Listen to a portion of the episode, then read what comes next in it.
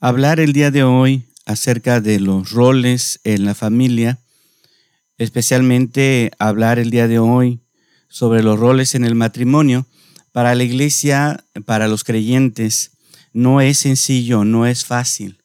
Pero tampoco hablar sobre los roles en el matrimonio, tampoco es extraño para los creyentes.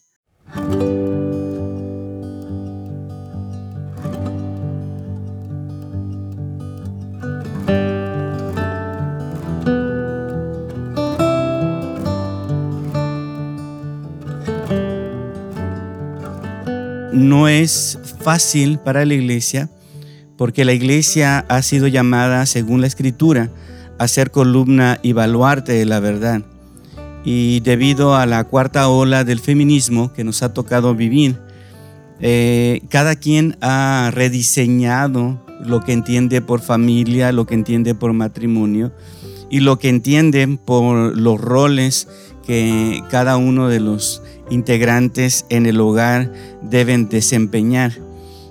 Así que por ese lado es, es complicado para la iglesia el día de hoy hablar sobre eh, lo que entiende desde la palabra de Dios, qué son los roles en el hogar y especialmente en el matrimonio. Pero no es extraño para la iglesia hablar sobre los roles en el matrimonio porque desde la palabra de Dios en el mismo Edén, en el mismo Génesis de la creación, hemos visto la forma en la que Dios ha diseñado la familia y especialmente el matrimonio y los roles que cada uno de los integrantes en este matrimonio de hombre y mujer eh, deben desempeñar, cuál ha sido la tarea que Dios ha otorgado al hombre y a la mujer.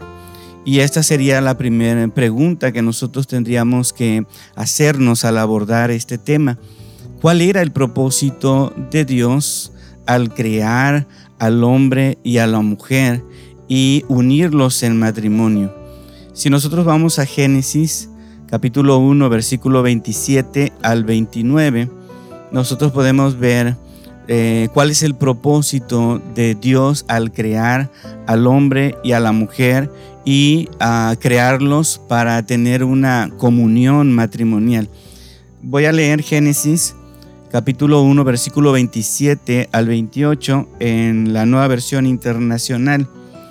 Dice este pasaje, y Dios creó al ser humano a su imagen, lo creó a imagen de Dios, hombre y mujer los creó. Y los bendijo con estas palabras, sean fructíferos y multiplíquense, llenen la tierra y sométanla, dominen a los peces del mar y a las aves del cielo y a todos los reptiles que se arrastran por el suelo. Si nosotros entonces eh, observamos este pasaje, podemos darnos cuenta que en primer lugar Dios creó al hombre y a la mujer en una relación para que ellos puedan representar a Dios. A representarlos en qué sentido? Dice que el texto nos dice que Él los creó a imagen de Dios. Ellos son los portadores de la imagen de Dios. Cuando el ser humano pisa la tierra, cuando el ser humano es creado, hombre y mujer, ha sido creado para representar a Dios en esta tierra. Así que nosotros somos llamados a mostrar en este mundo a Dios. Y tenemos que hacerlo mientras gobernamos y administramos la tierra que Dios nos ha dejado. Dios le dio esta responsabilidad al hombre y a la mujer de representarlo mientras gobernaba, mientras sojuzgaba, a la creación y mientras administraba todos los recursos que había a su disposición creados por Dios. Y esta responsabilidad es una responsabilidad de ambos, del hombre y de la mujer. Los dos son responsables en esta empresa. Los dos deben representar a Dios ah, en, en medio de su ejercicio de gobernar y administrar todos los recursos. Pero siempre en cualquier empresa, siempre en cualquier eh, trabajo, ah, en cualquier equipo, se necesita de un, de un liderazgo, de alguien que vaya al frente, de alguien que tome eh, las decisiones en representación del grupo, alguien que pueda ah, asumir la, la responsabilidad última por lo que se va a hacer o por lo que se va a dejar de hacer. Así que en medio de mm, este relato, de esta responsabilidad que tienen el hombre y la mujer de ser representantes de Dios en la tierra, al gobernar y administrar los recursos de Dios, ¿cuál de los dos es el que tiene esta, esta posición de liderazgo? Son responsables los dos, pero uno de ellos tiene que asumir frente a Dios eh, la punta de balance para, para ir al frente de esta, de esta empresa. Y yo creo que el segundo relato de la creación nos ayuda a entender esta, este cuestionamiento, esta pregunta que nosotros nos estamos haciendo. Génesis capítulo 2, versículos 15 al 24, puede ayudarnos a entender eh, ¿Cuál de los dos tiene, tiene este, este rol de liderazgo en esta empresa? Dice este texto en Génesis 2, 15 al 24. Dios, el Señor, tomó al hombre y lo puso en el jardín del Edén para que lo cultivara y lo cuidara. Y le dio este mandato, puedes comer de todos los árboles del jardín, pero del árbol del conocimiento del bien y del mal no deberás comer. El día que de él comas, ciertamente morirás. Luego Dios el Señor dijo, no es bueno que el hombre esté solo, voy a hacerle una ayuda adecuada. Entonces Dios el Señor formó de la tierra toda ave del cielo y todo animal del campo, y se lo llevó al hombre para ver qué nombre les pondría. El hombre les puso nombre a todos los seres vivos y con ese nombre se les conoce. Así que el hombre fue poniéndoles nombre a todos los animales domésticos, a todas las aves del cielo y a todos los animales del campo. Sin embargo, no se encontró entre ellos la ayuda adecuada para el hombre. Entonces Dios, el Señor, hizo que el hombre cayera en un sueño profundo y mientras éste dormía, le sacó una costilla y le cerró la herida. De la costilla que le había quitado al hombre, Dios el Señor hizo una mujer y se la presentó al hombre, el cual exclamó, Esta sí es hueso de mis huesos y carne de mi carne. Será, se llamará mujer, porque del hombre fue sacada. Por eso el hombre dejará a su padre y a su madre y se unirá a su mujer y los dos se funden en un solo en un solo ser. En este segundo relato entonces nosotros vemos que hay un orden en la creación. Adán fue colocado en el Edén. Adán fue colocado en este mundo y, y Dios vio que no era bueno que él estuviera solo que la tarea que, que Adán iba a realizar en este mundo, esta tarea de llevar su imagen, gobernar y administrar bajo el dominio de, Dios, era algo que no era bueno que Adán lo hiciera solo. Así que eh, era necesario eh, que hubiera un ayudante para, para Adán, alguien que fuera idóneo, y esto es una palabra muy importante para nosotros. Alguien que fuera idóneo. Dios creó los animales y se los presentó a Adán, a aves y animales. Y Adán les puso nombre, pero no se identificó con ninguno de ellos. Así que Dios eh, hizo una mujer del mismo hombre y hizo a alguien que pudiera entenderlo alguien que pudiera amarlo, alguien que pudiera animarlo, alguien que pudiera afirmarlo para poder llevar a cabo esta tarea. Así que una vez que Dios presenta a la mujer Adán, inmediatamente Adán toma responsabilidad por ella y, exclama de esta manera, como lo leímos, esta sí es hueso de mis huesos y carne de mi carne. Esta identificación que Adán hace de la mujer como, como algo que le va a, ayudar, que realmente va a ser una ayuda adecuada, alguien que va a estar con él en esta tarea, ah, es algo que nosotros podemos notar en el, en el pasaje.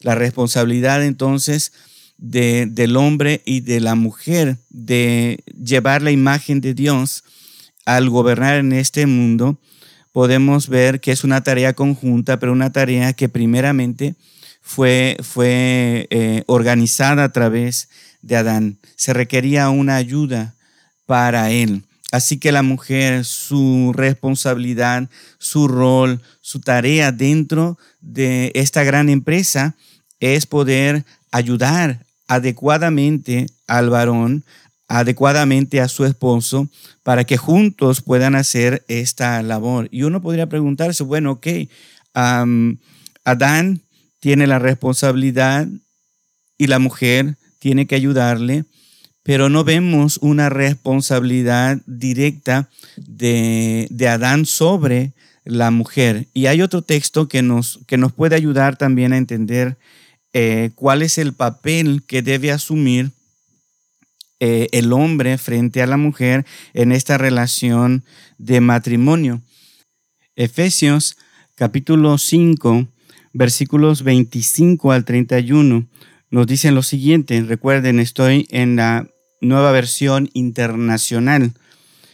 Dice Efesios capítulo 5, versículo 25 al 31. Esposos, Amen a sus esposas, así como Cristo amó a la iglesia y se entregó por ella para hacerla santa. Él la purificó lavándola con agua mediante la palabra, para presentársela a sí mismo como una iglesia radiante, sin mancha, sin arruga, ni ninguna otra imperfección, sino santa e intachable. Asimismo, el esposo debe amar a su esposa como a su propio cuerpo. El que ama a su esposa se ama a sí mismo, pues nadie ha odiado jamás su propio cuerpo. Al contrario, lo alimenta y lo cuida, así como Cristo hace con la iglesia, porque somos miembros de su cuerpo. Por eso dejará el hombre a su padre y a su madre, y se unirá a su esposa, y los dos llegarán a ser un solo cuerpo. En este pasaje entonces podemos ver más directamente la responsabilidad que Adán asume con respecto a su esposa, con respecto a su mujer. Y esto está inspirado también en el texto de Génesis que leímos. Eh, Adán tiene que asumir esta responsabilidad, este papel dentro de su matrimonio al amar a su mujer tiene que entregarse a ella de una manera exclusiva según el texto que nosotros vimos en Efesios 5. Él debe cuidar a su mujer, es decir, debe sostenerla, tiene que proveer para ella, tiene que darle también prioridad en cualquier otra relación, incluso esa relación que nosotros creemos que es sumamente importante, que es nuestra relación con nuestros padres, tiene que quedar a un lado en la relación con la esposa, ella tiene que tomar esta prioridad en nuestra vida. Así que eh, el rol del esposo frente a su esposa es un rol protector, es un rol proveedor, es una función que, que tiene que ir con el corazón delante. ¿Con qué propósito estos roles en el hombre y en la mujer se han dejado, y tenemos que repetirlo, para representar la imagen de Dios al gobernar y desarrollar este mundo con todos los recursos que hay, que hay en él. Esta es la tarea que tienen que hacer el hombre y la mujer al ser unidos en matrimonio y ayudarse mutuamente en esa tarea. El hombre y la mujer tienen que desarrollar este mundo, tienen que gobernar este mundo porque deben hacerlo como representantes de Dios y para hacerlo tienen que tener una estructura correcta para lograr ese propósito. Quizá esta es la parte en la que nosotros coincidimos con las definiciones el día de hoy. Los roles son aquellas cosas que nos permiten tener estructura en la familia para lograr los objetivos. Y si nosotros nos olvidamos del objetivo principal, el propósito principal del hombre, que es honrar a Dios y glorificarlo con su ser, con todo su ser, eh, podríamos equivocar el propósito también de la familia y el propósito del matrimonio. Los hijos, al ser fruto de esa relación, ellos tienen que ser instruidos en el hogar en estos roles. El hombre y la mujer, el varón y la jovencita, el niño y la niña, tienen que ser instruidos en el rol que les corresponde para lograr los propósitos cuando ellos empiecen a hacerse cada vez más responsables y conscientes en este mundo de que son representantes de Dios en la tierra y que deben honrar su nombre al hacer correctamente su trabajo de gobernar y desarrollar. La familia el día de hoy ha tenido muchos errores, muchos descalabros, ha perdido el rumbo porque ha olvidado a Dios, se ha desconectado de Dios. Simplemente los matrimonios se unen para no estar solos, para satisfacer sus deseos sexuales, para cumplir con los roles en esta sociedad. Pero Dios ha diseñado el matrimonio y ha diseñado eh, las familias para que cumplan sus propósitos. Una vez que las familias entienden cuál es su propósito, trabajan en este mundo para un día darle cuentas a Dios, pueden encontrar gozo, felicidad, claridad, estructura en, en, las tareas que Dios les ha definido a cada uno. Cuando nosotros no amamos a la mujer, cuando la mujer no apoya a su marido, eh, la familia se vuelve caótica y no desarrolla ni para sí mismo una, una felicidad, un gozo, una prosperidad, ni para la sociedad. Así que no olvidemos nuestra labor principal de ser portadores de la imagen de Dios para honrarlo mientras desarrollamos y gobernamos en este mundo, porque un día daremos cuentas a nuestro Dios.